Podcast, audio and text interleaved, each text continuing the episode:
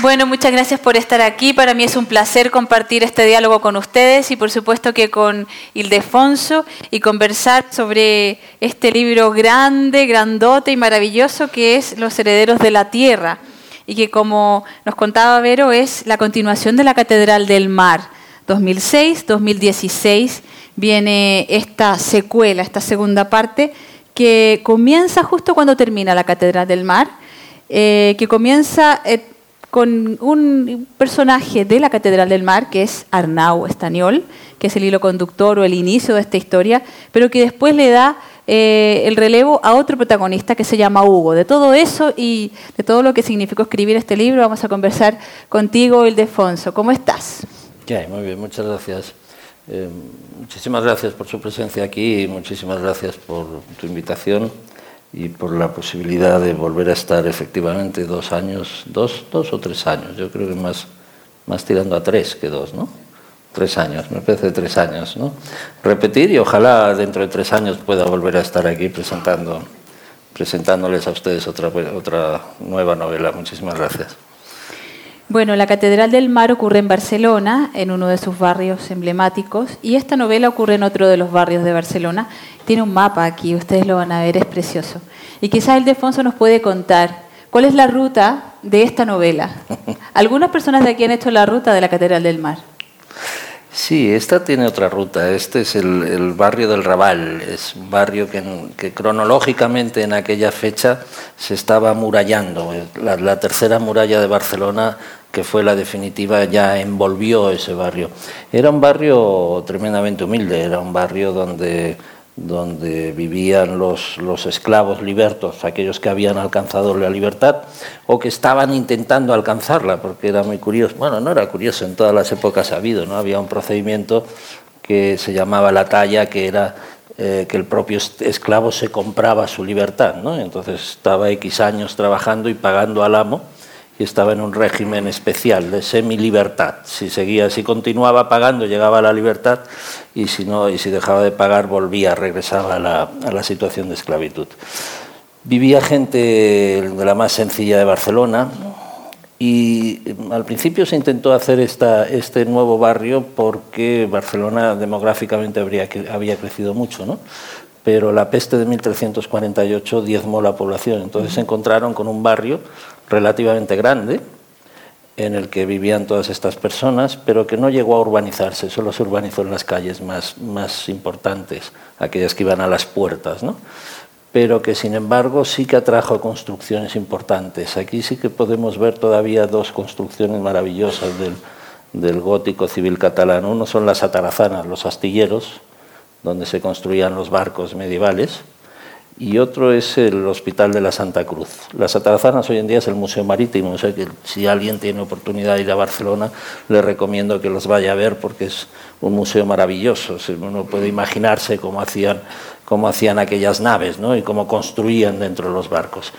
Y después está el Hospital de la, de la, Santa Cruz, que es el primer gran hospital que hubo en Europa. Es un, es un momento en el que hay un, un, cambio en la medicina. Los hospitales antes, antes de esa fecha la gente iba a morirse a ellos. ¿no? Servían para acoger a los expósitos y para, y para que la gente muriera en ellos. Y en este momento ya se empieza a intentar curar un poco al, paciente. ¿no? Y se construyó ese gran hospital que sigue estando hoy en día en la Biblioteca Nacional de Cataluña o sea que también se pueden ver aquellas salas góticas inmensas, aquellas, aquellos eh, edificios o construcciones maravillosas.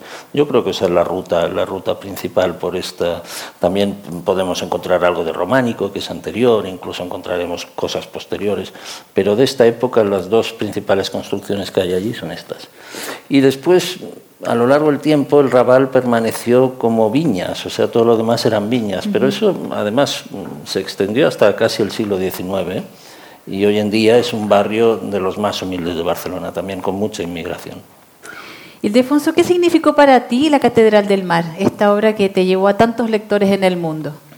Bueno, pues significó el poder estar aquí con ustedes, ¿no? Si no, no, no lo hubiera estado nunca. Ah, significó el cumplir un sueño. ¿no? Yo cuando escribí La Catedral del Mar venía de, de, varias novelas que nadie había querido publicar y La Catedral del Mar tampoco la quisieron publicar al principio, o sea, estuvimos tres años todo el mundo la rechazó, la catedral, ¿no?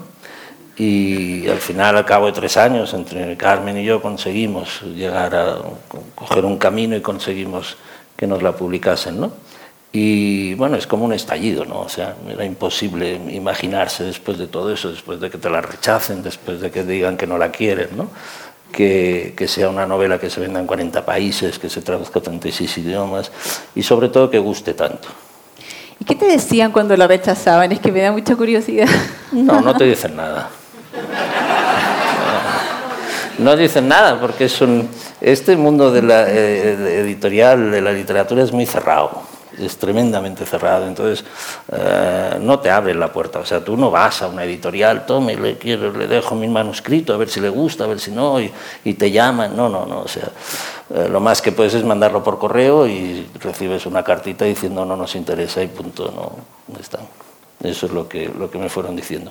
Pero en cualquier caso, hay que tener en cuenta que quizá esa novela en manos de otra editorial no hubiera tenido ese éxito porque en esta vida hay que tener fortuna, ¿no? Yo siempre digo que para tener éxito necesitas dos condiciones. Una que es la necesaria, que es tener una buena novela. Y dos, que es la suficiente, que es estar en el momento oportuno, en el lugar oportuno, con la gente oportuna, ¿no?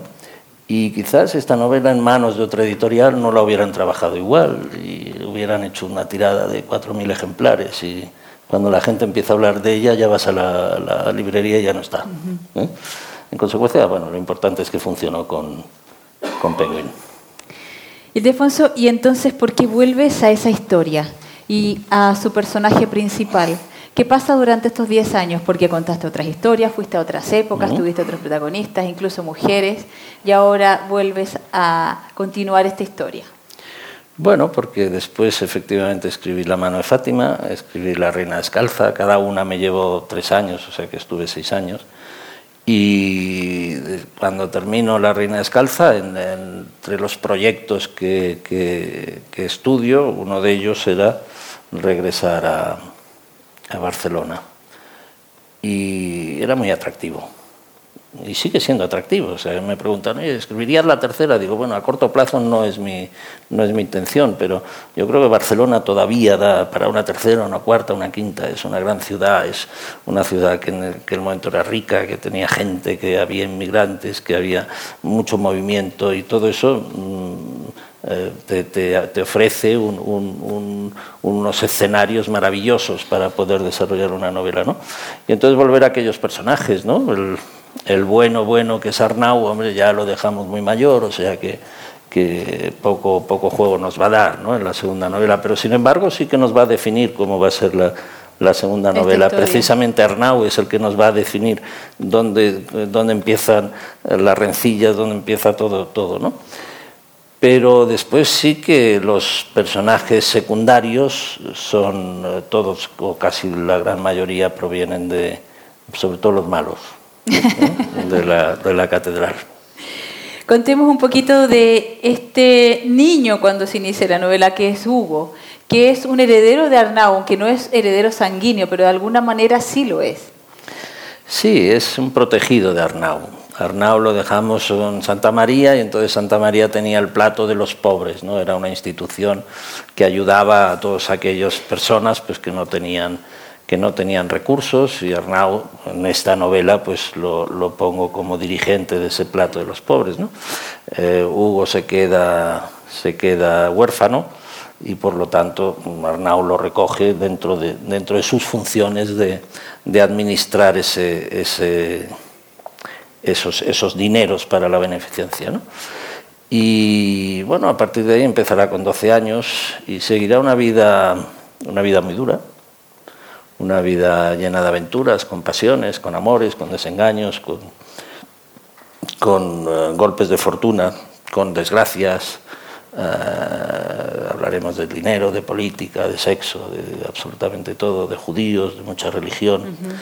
y, esa novela de aventuras pues eh, se, se, hilará toda ella a través del vino, así como en Santa María el telón de fondo era la, construcción de la catedral, aquí el telón de fondo es el vino, las viñas, eh, cómo elaborar un buen vino, el aguardiente, ¿eh? Eh, venimos de 800 años de dominación musulmana en España. En aquella época, 1492, poco después, se consiguió echarlos, pero hasta entonces pues, nos habían venido dominando. ¿no? Los musulmanes no tomaban alcohol, ¿no? o sea que, por lo tanto, toda esa transmisión de conocimientos que se producía en el campo, de, padres a hijos, a nietos, pues se fueron perdiendo. Y todas las referencias que tenemos a, a los vinos, no solo a los catalanes, sino a los españoles, eh, nos hablan de unos vinos eh, cosecheros, de unos vinos que estaban en, barricas, en barricas o en vasijas alrededor de tres o cuatro meses. Mm, eh, si, si se recogían en septiembre, octubre, la venta ya era en enero, febrero. Eran vinos muy jóvenes, eran vinos que al mes estaban agrios, que se tenían que especiar para, para eliminar ese sabor o tapar ese sabor acre. ¿no? Eh, vinos francamente malos. Nosotros no lo conseguíamos. Hay que pensar que, por ejemplo, en Italia, en época de la República, se habla del vino de Falerno, que tenía que tener un envejecimiento por lo menos de 5 a 7 años. O sea que los romanos, miles de años antes, conseguían envejecer el vino. Plinio habla de vinos viejos de 100 años, quizás se pasa un poco, pero, pero en fin, si no son de 100, pues serán de 10, o igual le ha puesto un cero más, ¿no? Pero, pero lo que sí es cierto es que allí envejecían los vinos y en España, que era tierra de vinos, pues perdimos, perdimos ese buen hacer. Y nuestro protagonista, pues eh, toda su vida, todas esas aventuras, estarán entrelazadas a través, de, a través del vino y del aguardiente también. Es un viñatero de la época. Es un viñatero de la Ahora, época. ¿por qué te interesó el vino como hilo conductor? ¿Podría haber sido otra cosa? Bueno, porque me gusta mucho. Ah, está. sí, hombre, en fin, si a uno le gusta y además te aprendes y estudias. Y, y, bueno, en, la novela cuentas muchos detalles de lo que era en esa época cultivar y hacer el vino. Cuéntanos un poco lo que más te sorprendió cuando investigaste la historia del vino. La historia del vino hay poco, hay muy poco, hay poco escrito, por lo menos yo he encontrado poco. ¿eh? Hace poco estuve en Italia y me dijeron que había una biblioteca de 40.000 tomos solo de vino, ¿eh? o sea que, que, sería interesante. Lo que pasa es que no conozco italiano, no sé italiano. Pero en castellano he encontrado poco. Y lo que he encontrado además se remonta a época romana, o sea, son tratados romanos que son transcritos en el siglo XV, en el siglo XVI en España. O sea que todavía se seguía con el método tradicional romano. Hombre, eh, sorprende, pues sorprende, por ejemplo, el uso de la orina para, para tratar a las plantas. ¿no? Ahora, se usa azufre, se usan productos químicos, pero en aquella época eh, comprobaron que la orina, la orina fermentada o la orina durante un tiempo y además eh, mezclada con el sarmiento, pues, que servía para curar y servía evidentemente también para, para eh, para que las plantas eh, floreciesen. O sea que eso es, curioso también. Bueno, hay muchas cosas. Pero cuenta cómo recogían la orina, porque iban por las ciudades eso con no lo sé. Eso y la gente tenía que ir a hacer pipí en esas vasijas, eso, ¿no? me lo, eso me lo imagino yo, no, es que no imagino otra forma de recoger la orina que no sea con una vasija y que alguien haga el pipí dentro, pero claro. No, en Italia sí que estos tratados antiguos dicen que había en los pueblos, en la Plaza Mayor, un, como unos baños públicos que la gente orinaba y después esa ah, orina se recogía. Ah, o sea, allí sí que lo sabían hacer. Ahora, yo no he encontrado ninguna referencia a que en España o en Barcelona se hiciera eso. Por lo tanto, claro, la orina, la única forma de recogerla es que alguien vaya con una vasija y el otro orine dentro. No, no, no se me ocurre ninguna otra manera. Bueno, como en todas las novelas de Ildefonso, siempre está eh, esta esta contradicción entre los que son débiles y los que tienen el poder, los que no tienen nada y los que tienen todo, ya lo conversábamos con él en otras ocasiones. Y en este caso también ocurre, Ildefonso, y, y es interesante que comentes aquí eh, tu visión de la vida, si es así de radical, si todavía estamos igual. No, no estamos, hombre. En fin, hay gente que le cuesta mucho salir adelante en esta vida, ¿no? no quizá uno pueda ser privilegiado, pero eh, después vas, vas por ahí. Lo que no creo es que, que, cueste en las mismas condiciones, en condiciones tan extremas, ¿no? tan extremas como era la época medieval. Pero no por ello debe ser menos doloroso, ¿eh? no por ello hoy en día una persona que no consiga sacar adelante a su familia o que le desahucien de su casa o que, o que tenga problemas de este tipo, pues mm, le duela menos que entonces. Hoy hay un concepto muy diferente al que, al que existía en la época medieval, ¿no? O sea, hoy podemos hablar de situaciones similares a la esclavitud, ¿no? Todos sabemos, ¿no? La trata de blancas, eh, los menores explotados, eh, la explotación de, de, niños en el trabajo, en fin, muchas situaciones que podrían ser comparables o, tan, tan duras como entonces. ¿no? Lo que pasa es que entonces la gente las, las aceptaba con resignación, ¿no? o sea, le venían impuestas y era indiscutible. La Iglesia defendía la esclavitud, o sea, incluso defendía la esclavitud de cristianos, que fue una de las, de las mayores... Eh, controversias que hubo si se podían esclavizar o no cristianos y al final se terminaron esclavizando cristianos. ¿no? Y eso la, la, gente lo admitía. Yo creo que hoy en día todos somos conscientes de que estos problemas eh, hay que condenarlos ¿no? y que hay que luchar contra ellos.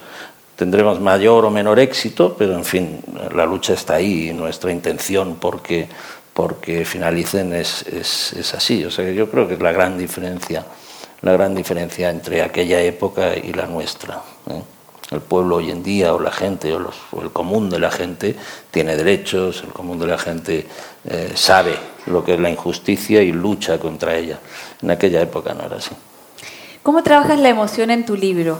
Porque eh, Hugo y todos los personajes que lo acompañan viven una gran aventura, pasan muchas cosas, amor, desamor, sexo, decías tu persecución, muerte, venganza, etcétera. Eh, ¿Cómo manejas la emoción? ¿Eres consciente de cómo ir dosificándola durante el desarrollo de la historia? Sí, hay que hacerlo. ¿Eso se aprende o es instintivo? No, yo creo que instintivo no hay nada, vamos, instintivo, no, no, o sea, tú lo vas desarrollando y si y si ves que y si ves que no que no es correcto o sea que en 20 páginas has metido del sexo amor no sé qué no sé cuándo y dices bueno no puede ser este va a ser no Entonces, claro tienes que tienes que ir yo intento captar el interés del lector no y ese interés del lector pues tiene que ser paulatino tampoco puede ser todo desde, desde el primer momento no y si no lo consigues, después hay una primera lectora y después hay una editora que, que, me, aconseja, ¿no? Porque claro, yo tardo tres años en escribir esto, entonces también pierdes un poco el, las referencias, ¿no? Es algo que igual te queda un poco lejos y, y, necesitas que te, en fin, que te lo digan, ya aquí te has pasado o aquí falta, ¿eh? falta tensión. Eso, lo de faltar tensión es una, es una frase que tenéis todas las editoras siempre, ¿eh? todos los editores, las editoras lo tenéis, falta tensión, ¿no? Entonces, falta tensión significa que no has hecho bien todo esto que, está que dices. la historia, como diríamos. ¿Y quién es esa primera lectora? Mi mujer. Eh, se merece un aplauso, ¿eh? Porque, claro, sí, claro.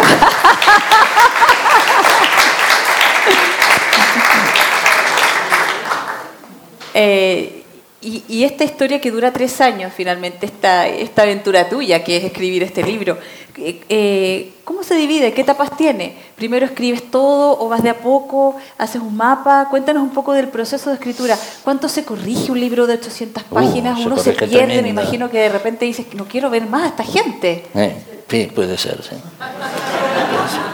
No, yo, yo hago, a ver, yo como escribo novela, yo tengo el, problema de que escribo novela histórica, ¿no? Si uno no escribe novela histórica, desarrolla la trama como quiere, en cada momento como, como le parece, ¿no? Ahora, yo tengo el, la dificultad de que uh, mis personajes tienen que meterse en la historia y la historia tiene que influir en, los, en la vida de los personajes, o sea, eh, el ataque a la judería de Barcelona, que se asoló la judería y se derrulló la judería, ya nos quedamos sin judería en Barcelona, eso tiene que influir a mis personajes. Por lo tanto, yo tengo que llegar a 1391, que es cuando sucede eso, en condiciones de que ese ataque origine en mis personajes una determinada reacción. ¿Eh? Y a eso hay que sumarle el compromiso de Caspe, tiene que poder suceder lo mismo. El cisma de la Iglesia Católica, que son quizá los tres hechos más relevantes que suceden en esta novela, también tiene que, que eh, que interrelacionarse, o sea, el, que se vaya a nombrar un nuevo papa, el que las tensiones que hubo en, toda España y en todo, el mundo, en toda Europa, ¿no? por el concilio de Constanza, por el nombrar un nuevo papa, todo eso tiene que afectar. Y entonces eso significa que los tiempos míos o mi trama tiene que adaptarse a esos hechos. Yo cuando consigo que eh, una primera visión, digo, bueno, sí, voy a llegar aquí, voy a llegar, voy a llegar, voy a llegar, voy a llegar al final. Entonces lo que sí hago es empezar a escribir. Y a medida que voy llegando, o sea, yo por ejemplo, si sé positivamente, voy a llegar a 1391 en las condiciones que yo quiero. No las voy a explicar aquí porque quizá hay gente que no lo haya leído la novela, ¿no? Pero las condiciones que yo quiero. si sé que voy a llegar, ya no estudio más el tema de la judería. Tengo ahí mis libros y entonces cuando llegue el momento de escribir ese, pues sí que los cogeré. Por lo tanto, una vez que la trama me cuadra, son tres años de estudio y de, y de, y de escritura. ¿Y cómo organizas eh, la estructura con todos los personajes? ¿Haces mapas? ¿Haces fichas? Hago un guion no, no, mapas y fichas no, no he hecho nunca, no sé hacerlas. Yo hago un guion y más o menos con ese guion después más o menos lo llevo todo en, en la cabeza y bueno, sí, voy desarrollando cada, cada, cada esto, pero no hago, no hago mapas ni fichas, no. Y por ejemplo, cuando trabajas a los personajes, por ejemplo Hugo, y ¿Mm? estás escribiendo sobre Hugo o, o estás haciendo Hugo en la escritura, ¿te pones en el lugar de él? ¿Cómo es tu conexión con los personajes, masculinos y femeninos? Sí, claro, tienes que ponerte en, su, lugar. Porque es, desde su lugar el que lo cuentas, ¿no? O sea, si tú cuentas eh, eh, que tiene una desgracia, tienes que ser no lo vas a sentir tú, porque evidentemente ya sabes que es mentira, ¿no? Eso es evidente, pero en fin, pero tienes que imaginártelo, ¿no? O sea, tienes que estar en su piel y saber cuáles son sus antecedentes y saber en qué le va a afectar, si tiene una hija y en qué va a afectar a la hija o a sus relaciones, y lo mismo en todos los personajes, claro, por lo menos en los principales. ¿Y en los personajes femeninos? Me han salido bien de momento. Sí, no digo. No, vamos, no, digo, ¿cómo es ese trabajo? De momento, de momento nadie, se ha quejado. no, porque es interesante también hablar de las mujeres de esta novela. ¿Mm? Eh, son muchas las que rodean a Hugo, también hay personajes masculinos, pero vamos a nombrar algunas: Antonina, que era su mamá, Arsenda, su hermana, Dolza, que fue su primer amor, Regina, Barcha, Merced, Caterina, eh, para quienes no han leído la novela, bueno, su hija, su mujer, su esclava, ¿cierto? Em, decías el otro día que las mujeres sufrían más que los hombres. ¿Sufren mucho todas estas mujeres?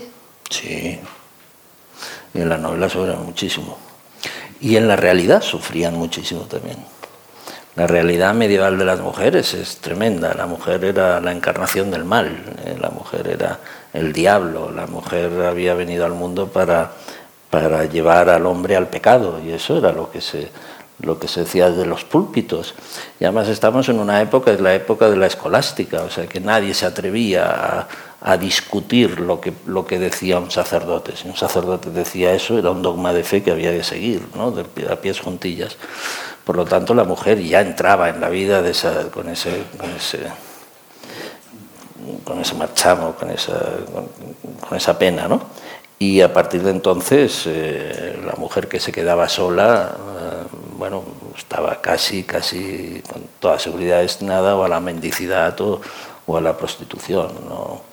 y los derechos que tenía eran escasísimos, sobre, más que nada, además, sobre todo en Cataluña, y sobre todo en Barcelona, precisamente en Barcelona, que era una ciudad muy mercantil, allí se les negó cualquier derecho a la herencia, o sea, lo único que tenían era el año de luto, que se llamaba, que era un año viviendo en la casa, mm, usufructuando, ¿no? pero, pero sin ser propietaria de lo, que, de lo que el marido había dejado, y al cabo de un año se tenían que ir salvo que los hijos la mantuvieran.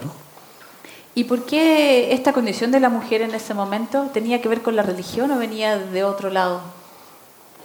Bueno, yo creo que ha venido desde siempre, ¿no? desde la época romana. En la época romana el pater familias podía hacer lo que deseara con la mujer, con los esclavos, eran, eran, estaban todos a su, a su servicio. ¿no? Y todo eso se fue se fue alargando en las en, fin eh, no, no, hay que hablar de la lucha de las mujeres que todavía ni siquiera está terminada no por la igualdad pero, pero sí, desde entonces en los, con los godos también fue lo mismo. No vamos a hablar tampoco de la, de la mujer en el mundo musulmán, porque podríamos extendernos en demasía, ¿no? Y pues ya hemos tocado, fíjate, los romanos, los musulmanes, los godos, los musulmanes, y después llegó el medioevo y fue lo mismo. Claro, fue peor, ¿no? Mm. Y, y, esto de la convivencia con los personajes durante tanto tiempo, ¿cómo lo vas llevando? Ah, yo bien. Yo bien, pues me obedecen, no es. no, porque sí. es que es muy interesante lo que pasa con el libro, porque es de esos libros que duran mucho tiempo, entonces uno puede estar mucho rato leyendo y, y va siguiendo la vida de los personajes y los, y los ve crecer y respirar y sentir y etcétera. Y, y cuando se termina, como que se echa de menos, ¿no? es como una especie de historia que va por, por capítulo, como una especie de larga, larga novela. Entonces, me llama la atención cómo será para ti al escribirla. Bueno, al escribir, en fin, no, no, no sabría decirte muy bien, porque eh, cuando tienes tantos, claro, no, en fin, saltas de, uno al otro, es como, no, tampoco te puedes parar mucho en uno de ellos. Quizá para el lector sea diferente, pero para, para el autor, ah, fíjate, antes has dicho siete u ocho mujeres, ¿no? Sí. Si a eso le pones los hombres y los religiosos y los nobles, y, eh, al final es, es, es, es, una cadena y sigues y sigues y sigues, y ahora cojo este. Que, y, y hay muchas veces que tienes que que pensar, ¿no? Y qué, carácter tiene este. Y entonces escribes algo y después al día siguiente lo, lo, lees y te das cuenta de que, de que no has escrito conforme a las reacciones que cabía esperar de esa persona, ¿no? Y eso sucede mucho. Hay muchas veces que tienes que corregir y corregir porque, porque te equivocas en el personaje. Con lo cual son tantos que, que, es, que sí. es, difícil entablar una relación a veces. Cada uno tiene su propia historia, finalmente, claro. Son muchas historias dentro de una gran historia. Sobre todo su carácter, sobre todo su forma de ser. O sea, lo que no puedes es, es eh, cambiar el, el, el, registro del personaje, ¿no? O sea, si un personaje empieza a actuar de una manera, o me salvo que suceda algo que lo, sí. que lo excuse, tiene que seguir actuando siempre de esa manera. Y hay veces que, que te olvidas y además eh, cómo hacer para que, por ejemplo, todas estas mujeres que nombramos sean muy diferentes unas de otras y no uh -huh. se te eh, copien uh -huh. los personajes. No, yo creo que sí, que se consiguen. Se consigue, se consigue. eh, leía el otro día, a propósito de una pregunta que te hicieron en otro diálogo, que se está rodando una serie sobre la uh -huh. Catedral del Mar. Cuéntanos un poco sobre eso. Bueno, es una serie que cuenta con grandes recursos, que tiene unas productoras muy buenas, que son uh, Antena 3, uh, Diagonal TV, no sé si habéis visto algo, hizo Isabel, eh, sobre todo Netflix, o sea que eh, tiene garantizada la, la, distribución a lo largo de todo el mundo, ¿no? Eh, tiene un elenco, unos protagonistas francamente buenos y sobre todo, pero por encima de todo tiene una ilusión tremenda. Hay gente con una ilusión porque salga la novela. Yo creo que es una de las mayores producciones que se han eh, afrontado en España en, es, en este año, eh, por lo menos así lo califican.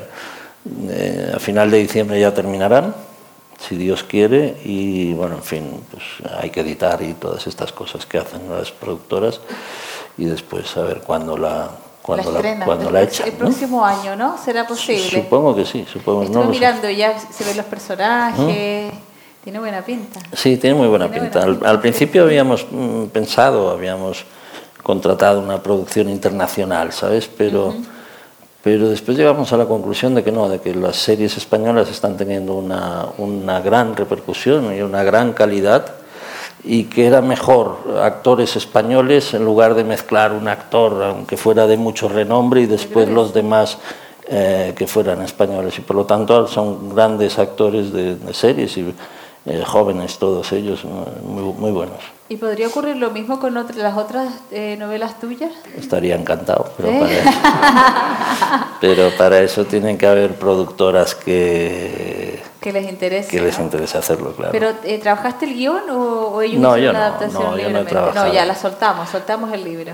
Sí, un poco sí, un poco sí, porque, eh, en fin, yo lo que sí sé, me dieron el guion y entonces en la editorial me hicieron un informe del guion y me- el informe era positivo, o sea, se, se mantenían las, las, eh, los principios de la novela, pero a partir de ahí... eh, el medio audiovisual es totalmente diferente al, al literario y yo no, yo no sé, no lo entiendo, no sé captar, así como antes me preguntaba las emociones, cómo juegas, no sería lo mismo, entonces mi intervención sería... El otro día estábamos en Santa María del Mar, ¿no? Y me- me- los periodistas venían, bueno, ¿y usted? ¿Y, ah, y- y- y usted se imaginaba al actor principal así? Y yo le contesté, oiga, mire, yo soy bajito, o sea que yo mis héroes me los imagino bajitos. ¿eh? Claro. Y ese señor a mí me superaba dos cabezas, digo, o sea que no, es imposible que me lo haya imaginado yo así, ¿no? Entonces es lo que, lo que te digo del guion, que se, se escapa un poco de uno mismo, ¿no? Es una obra que han leído 6 millones de personas, entonces lo que tiene que haber es una gran producción que consiga en el, medio audiovisual pues satisfacer a esos 6 millones de personas. Eh, y los cambios, evidentemente, los habrán. O sea, la adaptación requiere cambios. Bueno, mientras, mientras estén bien hechos, no pasará nada. Bueno, y después puedes seguir aquí. Ot- otros capítulos, unos- Ojalá. otros ocho más. ¿o Ojalá, veremos, ojalá, veremos a ver. Ahora, ¿cómo era Idelfonso de abogado y cómo es Idelfonso de escritor? ¿Podríamos describirlo? Bueno, como abogado, pues era una persona pues, siempre pendiente de, de 800.000 clientes que tenía, de 800.000 asuntos diferentes que tenía. Siempre eh, trabajando, fines de semana, eh, ahora también lo hago, ¿eh? pero, pero es otro tipo de trabajo. ¿eh? El trabajo de abogado es un trabajo pragmático, es un trabajo en el que juegas con intereses, es un trabajo en el que es mejor ceder siempre para llegar a un buen acuerdo, para que tu cliente salga satisfecho.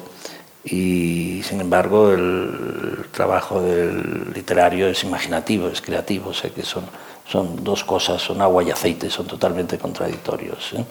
Eh, he estado 35 años de abogado y de abogado ejerciente, o sea, a mí me gustaban los tribunales, o sea, yo me ponía la toga e iba, iba a los tribunales, era lo que me gustaba, ¿no?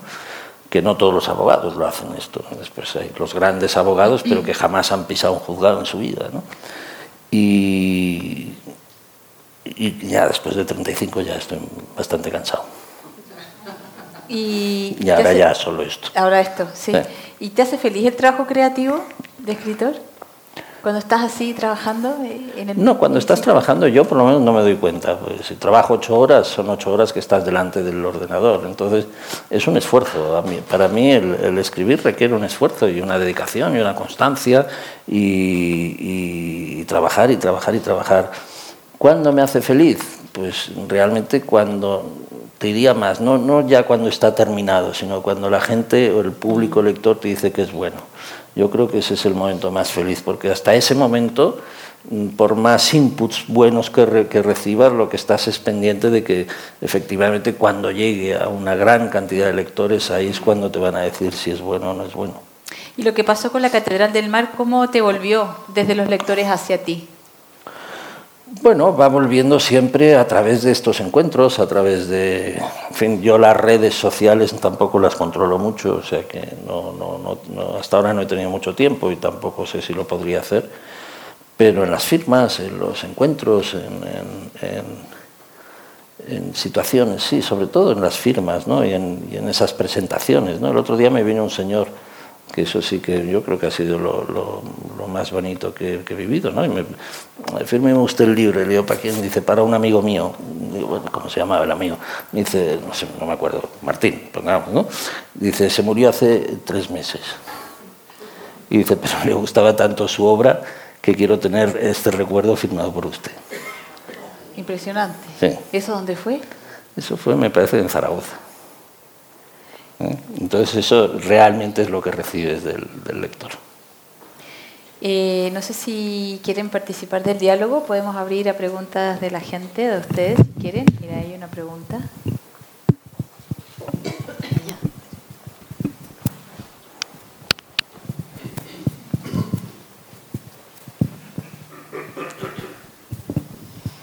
Buenas tardes. Buenas tardes. Usted eh, empezó que usted trabaja ocho horas diarias. Más, más, pero bueno. Más. Pero quería preguntarle cuál es su disciplina de trabajo y dentro de estos tres años, ¿cuánto dedicó a leer y cuánto dedicó a escribir? Lo primero se lo podré contestar, porque mi disciplina de trabajo generalmente es empezar a las nueve y terminar a la una y volverme a poner a las cuatro, cuatro y media y terminar a las ocho, ocho y media. O sea que eso es como, es como estar en un despacho, es como una jornada laboral, ¿no? Indudablemente, si tengo algo que hacer, puedo salir o puedo tomarme la tarde libre, nadie me persigue por todo eso. ¿no? En, en, cuanto a cuánto leí, cuánto tiempo dedico a la lectura y cuánto a la, a la escritura, no se lo puedo decir porque no lo, no lo calculo. No, es, es imposible. Nunca, nunca, nunca he tenido mucho en realidad es mucho, porque piense usted que yo le hablo de la lectura, pero general, hay de la escritura, pero generalmente la lectura, pues hay veces que me, la llevo a la cama, la leo por la noche, o la lees eh, algún libro, pues lo lees en un viaje, o lo lees también después durante el día, pero principalmente vas, vas cogiendo momentos donde puedes leer. Mm, no, no, no sabría decirlo, no, no me atrevo a decírselo.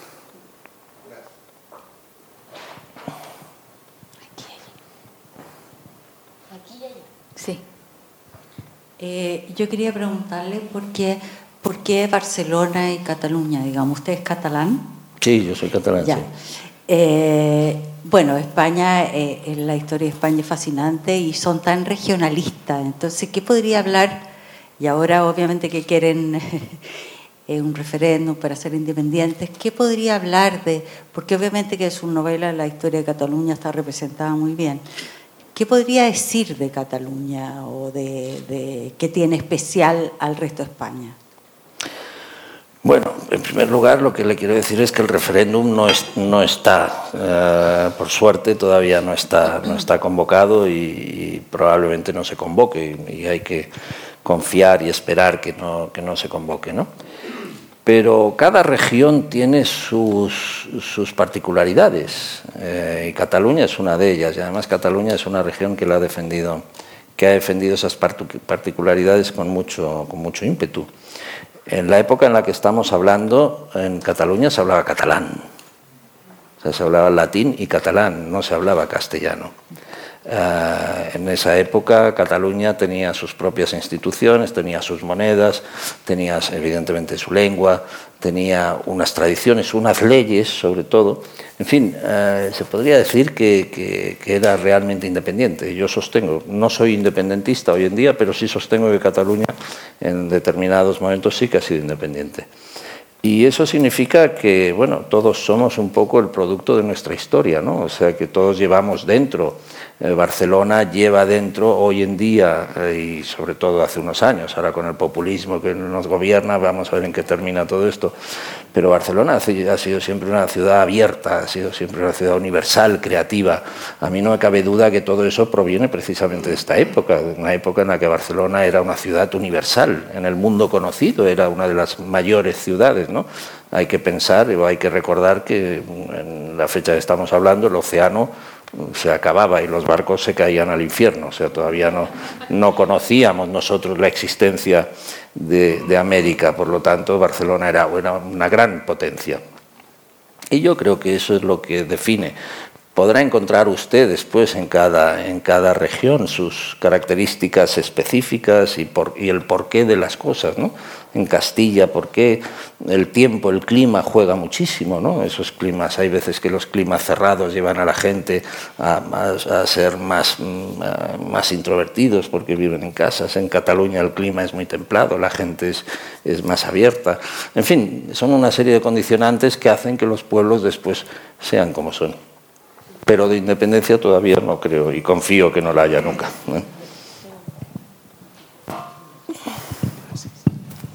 Eh, buenas tardes. Buenas tardes. Leyendo Herederos de la Tierra, va a ser la primera vez que yo lo leo a usted. Y lo voy a leer desde el siguiente pacto comunicacional. Espero que su libro me entretenga y me ayude a profundizar la comprensión de la época en que transcurre la historia. Estoy casi seguro que usted ha tenido ambos objetivos al escribir su novela y me gustaría preguntarle qué estrategias usa usted para ser entretenido, que creo que es una gran causa de su éxito, y qué estrategias usa para, respetando el documento histórico, contribuir a que su lector comprenda mejor esa época histórica en que transcurre la, trama. Sí, eh, mire, eh, mi estrategia, la principal, es eh, no modificar los hechos históricos. Yo hay muchas veces que he oído autores que pues, decían que los hechos históricos podían ser modificados en virtud de las necesidades de la trama. Yo creo que los hechos históricos son unos, unos determinados. Después la interpretación podrá variar un poco, podrá variar mucho, pero el hecho histórico está ahí y sucedió así, ¿no? Y entonces la estrategia es que, eh, así como los hechos históricos son unos, la imaginación es infinita. O sea que tiene que ser mi imaginación la que se adapte a esos hechos históricos. Y los hechos históricos además hay que fundamentarlos correctamente. Yo ahora ya incluso le puedo hablar como lector, o sea, yo sí como lector leo 800 páginas de una novela histórica, lo que no consideraría admisible es que una vez haya terminado tenga que ponerme a estudiar si verdaderamente aquello que he leído sucedió o no sucedió. ¿no? O sea que como autor intento y procuro y creo que consigo ofrecer al lector una verosimilitud y, una, y un relato fidedigno de cómo fueron los hechos. Y después para ser entretenido, que ese es mi verdadero objetivo. Yo en la novela busco, la novela es ficción, después hay otras cosas, ensayos, todo lo que ustedes quieran, pero la novela yo personalmente lo que busco como lector es entretenerme, no busco otra cosa. Si una novela no me entretiene, la dejo y como autor pretendo ofrecer a mis lectores exactamente lo mismo, que se entretengan ¿eh? y que por lo tanto que desde la primera página hasta la última página pasen un montón de cosas y pasen y sucedan muchas aventuras y, y, se mantenga el interés y la tensión y, y, esa palabra que siempre se dice de los, de los buenos libros, ¿no? que engancha. ¿Eh? Cuando consigues que el libro efectivamente engancha, es cuando el lector se entretiene. Y eso es, eso es todo lo que busco. Hola. ¿Qué hay? yo, he estado leyendo estas novelas para aprender bastante la media y he visto eh, ya la perspectiva desde el cristiano antiguo, desde los moros, y hay unos personajes que todavía me falta y me encantaría encontrarlos, que son los otros cristianos nuevos, que son los judíos.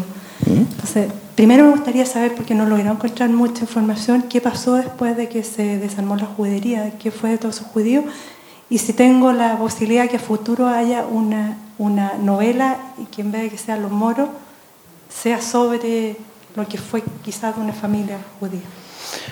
Bueno, aquí los judíos en esta novela tienen la comunidad judía tiene una importancia una importancia tremenda. Lo que pasa es que la tienen eh, hasta 1391, que fue cuando cuando se los expulsó de, de Barcelona. En Barcelona se derrulló en aquella fecha se derrulló por completo la judería.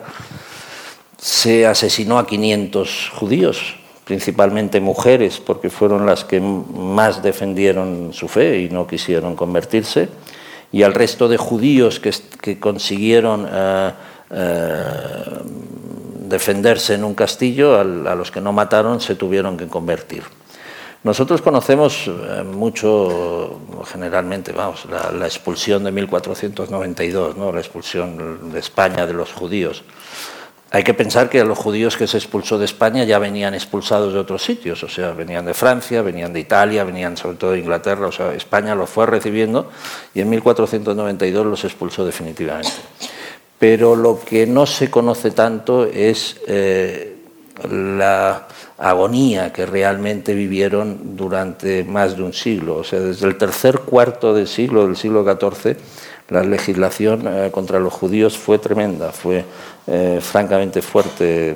Les obligaron a convertirse a muchos de ellos, destruyeron las, las sinagogas, sobre todo las, sinagogas que se llamaban preciosas, aquellas sinagogas que eran más lujosas, porque así decían que evidentemente bajaban el, nivel de adoración, eh, les impidieron comunicarse, les metieron en juderías, en fin, una legislación que al final y una forma de vida que al final llevó a, esa expulsión definitiva de 1492. Escribir una novela sobre judíos, quizás sí, no, lo sé, no, en este momento no me lo planteo, podría ser que sí, pero en fin, yo escribo sobre cristianos, sobre judíos, sobre musulmanes, yo creo que en todas mis novelas siempre hay, en la mano de Fátima, por ejemplo, había el, personaje es medio medio musulmán y medio medio medio medio cristiano, ¿no? No me lo planteo, pero bueno, tomo nota, igual vaya a saber usted si algún día escribo esa novela. Em, yo soy psicoanalista y entonces tengo mucha curiosidad por las historias personales. Eh, quería preguntarle cuándo empezó a escribir, porque pienso que terminó la educación del colegio y de ahí entró a estudiar leyes para ser abogado. Entonces mi curiosidad es preguntarle si habían algunos detalles desde la infancia, adolescencia, en que lo llevaron a ser escritor fuera de abogado. ¿Y qué edad tenía usted cuando publicó la primera novela? Esa es una pregunta. Cuando, cuando conseguí publicar la primera novela, fue La Catedral del Mar, 46. Ya. O sea, soy un publicador tardío. ¿eh? Sí porque a la otra pregunta tengo que decirle que yo he escrito siempre. Siempre, siempre. Ha sido una, ha sido mi, forma de, exteriorizar una inquietud, una determinada inquietud. Yo recuerdo de niño, cuando falleció mi padre, después de fallecer mi padre, que un día le dije a mi madre que quería ser escritor y me dijo que sí estaba loco, ¿eh? que, primero estudiase, que primero consiguiese un buen trabajo, que primero consiguiera los medios para, para, salir adelante en la vida y para sacar adelante una familia y que después hiciera lo que quisiera. Y, para eso era mejor creo, ser abogado. Creo que fue el mejor consejo que me dieron en mi vida. Ya. Lo otro que le quería preguntar era... Eh, ¿Cuál piensa usted que es la motivación del ataque a la judería a ese nivel? Porque los querían convertir, pero en Alemania los querían solo matar en el holocausto, entonces oh. eh, no los querían convertir, a eso voy. Entonces ellos venían arrancando de varias partes y llegaron a España, pero después igual los expulsaron. Entonces, ¿qué motivación habrá ahí? Era una motivación estrictamente religiosa, que eso es lo que nos sucedió en, en la Segunda Guerra Mundial, ¿no? En aquella época los, los cristianos eran bastante fanáticos. ¿eh? Hay que recordar las cruzadas, hay que recordar cómo trataron a, cómo trataban a las demás religiones. ¿no? O sea que si hoy hablamos de un yihadismo musulmán, en aquella época podíamos hablar de un yihadismo ah, cristiano. Y la destrucción de la judería de Barcelona no solo fue en Barcelona, o sea, fue unos pogromos que empezaron en Sevilla y se extendieron por toda, se extendieron por toda, por toda España, con una crudeza especial en Barcelona. Pero, en fin, los judíos eran los que habían matado a Dios. O sea que, claro, eso, vendido de esa manera, en aquella época de ignorancia y de analfabetismo, pues llevaba, llevaba este tipo de situaciones pero entiendo que no tiene nada que ver con las, con las, con las matanzas o el genocidio de, Hitler. ¿no? Y la tercera pregunta y última es que usted habló de las mujeres, eh, del sufrimiento de las mujeres. Y yo pienso que esto empieza con Adán y Eva, porque siempre las mujeres han sido las que seducen, las que incitan a los hombres al pecado, eso lo está diciendo usted. ¿eh? Pero hasta hoy día, hasta hoy día, hasta hoy día es lo mismo, porque, porque hoy día se piensa igual, aunque ahora estamos mucho más evolucionados. Eh, a ver, las mujeres andan con los velos. Eso sí, si nos vamos a la cultura musulmana, evidentemente, pero aquí está. sí, pero no. Eso sí, eso sí. en fin, yo creo que la civilización occidental hemos avanzado y todavía queda avanzar mucho, pero hemos avanzado muchísimo en cuanto a eso. Yo tengo dos preguntas que están muy relacionadas. Una, ¿por qué esa época la buscó para escribir las, las novelas? Y la segunda, sobre todo en el segundo libro, eh, Los herederos de la tierra, es tremendamente cruel. No cruel en lo que sucede a cada personaje, que es más o menos lo que puede pasar, sino que todo el ambiente, toda la vida, sobre todo de los no pudientes, es, eh, es fuerte. Para sí, es duro, es muy duro. Entonces está muy relacionado uno con lo otro.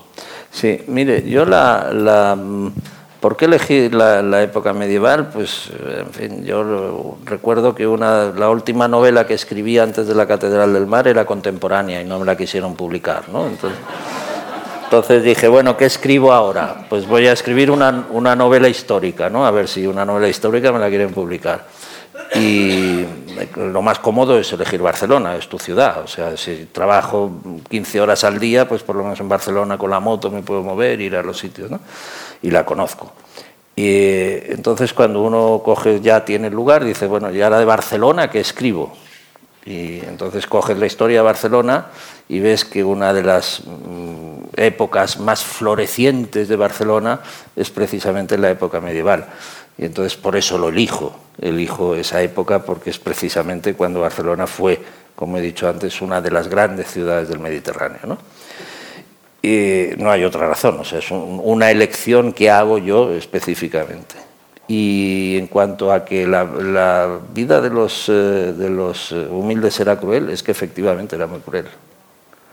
Es que, vamos a ver, estamos hablando de una época de la nobleza feudal, que tenía una... Y estamos hablando de Barcelona, que todavía en Barcelona era una ciudad libre donde la gente podía moverse, donde la gente podía acudir al Beguer y denunciar e intentar, pero son épocas en las que en las que el noble feudal se podía acostar con la novia en la primera noche de bodas, como sucedió en la Catedral del Mar, en las que tenía el jus maltractandi, o sea, que los podía castigar, que los podía eh, enjuiciar, tenían el derecho, el derecho de justicia. En fin, eh, tenían tantos derechos aquellos nobles sobre, sobre las clases humildes que sí, que ciertamente era una vida realmente cruel, realmente cruel. Una, una, pregunta bien cortita. ¿Se puede leer esta segunda sin haber leído la Catedral del Mar? Sí, ¿Son independientes? Yo creo que sí, que son independientes. Lo que pasa es que sí que le diré que es, quizás sea conveniente leer la Catedral del Mar. Así usted compra las dos, además. ah, ya la leyó. Ah, pues. hay, hay, eh, son independientes. Lo que pasa es que hay muchos guiños a la, Catedral del Mar, hay muchos guiños, la sonrisa a la Virgen, en fin, hay una serie de cosas que se pueden entender con la novela, pero si has leído la Catedral del Mar se comprenden a la perfección. Usted aconsejeselo al que tenga esto y que compre también la otra. Em, nosotros ya tenemos los libros, así que le voy a hacer la pregunta con propiedad. No, consulta, la verdad es que eh, el proceso creativo suyo, usted es abogado, pasó a ser escritor, en su biografía sale que tiene cuatro niños, eh, su primera lectora es su señora. ¿En qué instante optó usted por dejar la profesión de abogado y ponerse solamente a escribir o fue un proceso paulatino? Mm, fue, fue paulativo, pero eh, te corregiré porque no fue una opción porque al final es un poco verse abocado a tener que dejarlo. O sea, llega un momento en que, en que te ves eh, en la necesidad de eh, dedicarte más o de volcarte más porque no lo estás haciendo bien. Y claro, según qué edad, ya dices, bueno, tengo 57, ahora volver otra vez a emprender el despacho para sacarlo adelante cuando las cosas me van bien y disfruto con esto. O sea que puede ser una opción, pero es una opción obligada, es una opción que me ha venido obligada, pero si no probablemente no lo hubiera dejado, hubiera seguido ahí sin problema. Al final, eh, después de 35 años, tienes X clientes que ya confían en ti y que te llaman, y hay, todavía hay algunos que me siguen llamando, ¿eh? pero pero no fue, no fue, fue, más, fue una obligación más que una opción. Ildefonso, una pregunta quiero hacerte yo de curiosidad. ¿Y tus hijos, con el cambio que tuviste de, ser una persona normal como nosotros a pasar a ser un rockstar, qué opinan? ¿Cómo se lo han tomado? ¿Cómo lo han vivido? Bueno, yo estoy aquí, no me ha llamado ninguno de ellos. Llevo, dos, no, dos, llevo creo yo 12 días fuera de casa. ¿eh? He, estado en, he estado en Buenos Aires, he estado en Montevideo, ahora estoy aquí y les trae totalmente sin cuidado. ¿eh? ¿Dónde estoy dónde no estoy? Ellos... ¿Qué edad tienen? Preguntan aquí. 21, 18, 17 y 13. Ah, no has terminado la tarea todavía. El de, el de 13 es el que más, es el que más llaman, ¿eh? pero, pero ellos hacen su vida, ellos hacen su vida y quizá además en, en el, en el medio familiar o en, el, en, la vida privada no ha habido tanto cambio, o sea, seguimos, eh, seguimos con los mismos eh, hobbies, seguimos eh, viviendo en la misma ciudad, seguimos yendo al mismo sitio veranear, seguimos teniendo los mismos amigos, seguimos yendo al mismo club, o sea que mm, esos cambios se han producido en mí en cuanto pues, tengo que viajar, pero en la vida de los chavales. ¿no? Bien, felicitaciones. Gracias. Vamos a hacer dos preguntas más porque como tienen que firmar libros, por eso vamos a terminar antes que lo terminamos normalmente. ¿Aló? Yo quería, ¿Aló? sí, yo quería preguntarle con relación a la expulsión de los judíos. No solamente fue por razones de tipo religioso, sino que también Econom- hay económica. fuertes, fuertes eh, anhelos de tipo económico. La fuerza, la capacidad que tienen los judíos para dedicarse al mundo de las finanzas, de la economía, es extraordinaria. Y yo creo que eso también influyó en que lentamente fueran siendo expulsados de distintos países europeos. Sí, Todo lo que hemos vivido. vamos a ver, los, las comunidades judías siempre han, siempre han tenido una situación, ah, han sido como, no digamos propiedad, pero han dependido siempre directamente del rey allí donde han estado. O sea, las juderías servían al rey siempre, ¿no? Y, y sí que hubo efectivamente unos tremendos intereses económicos en la expulsión de los judíos de España. Eh, sus posesiones eh, que quedaron aquí se, se subastaron y se las quedaron los reyes católicos y hubo mucho dinero, hubo muchísimo dinero por en medio. Por lo tanto, sí, motivaciones religiosas, pero también unas, unas motivaciones económicas muy importantes, efectivamente. Una, Ildefonso, hola. ¿Qué hay?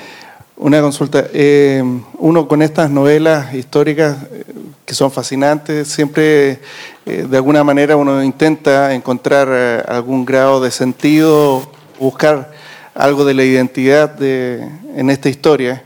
Eh, en este caso, la historia que tiene que ver con Barcelona, pero que nos puede identificar a todos hasta en un lugar como Chile, podríamos identificarnos con una historia como esa. Hoy día Barcelona aún sigue construyendo una catedral gigante y sigue construyéndose, entonces llama la atención en un mundo tan eh, secular, tan, tan lejano a Dios, incluso con leyes en España que de alguna manera limitan la expresión religiosa o de algunos movimientos. Eh, y, y tú pones el tema de construir una catedral como algo que pudiera llamarnos la atención.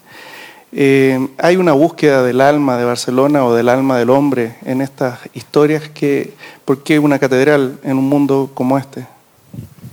La actual, la Sagrada Familia. Bueno, es, la Sagrada Familia es un templo expiatorio, es un templo que, se ha ido financiando a través de las, de las donaciones de los, de los propios eh, feligreses.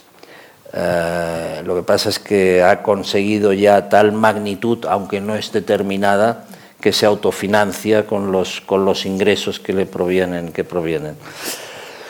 La búsqueda del alma, bueno, yo creo que eso es muy particular. Yo creo que eso, en fin, yo eh, no llego a ese, no llego a ese punto en mis, en mis novelas. No creo poder, no creo estar facultado para llegar. Ya como he dicho antes, eh, mi interés es el de entretener y mi interés es el de, el de que los lectores pasen un buen rato con, ah, con mis novelas. Pero evidentemente sí que en la Catedral del Mar o en la o en, eh, hoy en día en la construcción de, de la Sagrada Familia, que por cierto está teniendo cier- ciertos problemas ahora con los con los gobiernos populistas que hay en, que hay en Barcelona, eh, son realidades. Lo cierto es que son realidades. Lo cierto es que hubo un pueblo que levantó aquellas iglesias, que sigue levantando esta, que levantó la Catedral del Mar y que levantó en muchos sitios. O sea, no, el pueblo siempre ha trabajado en los, en los sitios pequeños, eh, siempre ha trabajado por las iglesias y siempre las ha levantado. O sea, la Catedral del Mar no es una excepción de solidaridad del pueblo, ¿no? Pero son hechos reales, por lo tanto, de ahí mm, cada cual puede, yo sacaré mi experiencia personal y cada cual puede sacar la suya, la suya personal, ¿no? Pero no, no creo que sea, no es, no es mi interés transmitirlo, no, no, no, no quiero entrar en ello.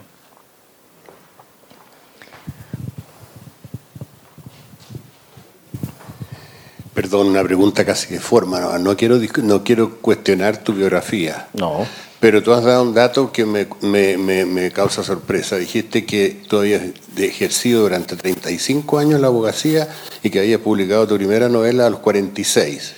¿Eso quiere decir que te recibiste abogado a los 10 o bien que hubo una buena parte del tiempo que tuviste que compartir la profesión con la escritura y eso es lo que me interesa yo me, saber cómo Yo me recibí de abogado exactamente a los 21 años. Terminé mi colegio a los 16. ¿Ya? En la carrera fueron cinco años y yo el año 81 estaba inscrito en el Colegio de Abogados de Barcelona. Del 81 al 2016 hay 35 años. Y lo que pasa es que yo publiqué con 46, pero sí, iba, iba compaginando ambas ambas, ambas cosas. eso, eso me refería. Sí, sí, por supuesto. Estaba sí, ejerciendo de abogado. Ejercía de abogado y la Catedral del Mar la escribía a deshoras, levantándome antes, los fines de semana, eh, arañando horas a mi familia, sí, sí. Pero en fin, 35 años, eso se los garantizo que está yo pateando, pateándome los juzgados.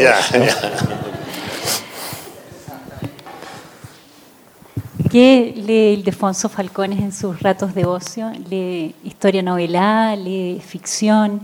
¿Hay algún autor en especial que, te ha, que ha sido tu fuente de inspiración? No, fuente de inspiración no, porque eh, no, leo, no leo con espíritu, con espíritu crítico, ¿sabes? A mí me gusta divertirme, ya lo tengo dicho. Si no me divierto, cierro, haya escrito esa novela un premio Nobel o, o quien sea. Si un premio Nobel no me satisface, y los hay bastantes, cierro la novela y lo dejo. Eh, leo de todo. Leo novela histórica, leo novela negra, leo thrillers, leo novelas de aventuras, incluso alguna romántica también secuela. Eh, pero en fin, tienen que ser cosas que, que me entretengan. ¿Cuáles son los que me han afectado más? Yo siempre creo que los que me han afectado más son aquellos, aquellos libros que leí del paso de, de la infancia a la adolescencia o ya cuando te permiten leer libros libros de mayores, ¿no? que yo decía, ¿no? Estaba Chacal, estaba Tiburón, estaba Leonuris, eh, Papillón, estaba una serie de una serie de títulos maravillosos que eso los recuerdo con un cariño con un cariño tremendo. Después he ido leyendo absolutamente todo lo que cae en mis manos.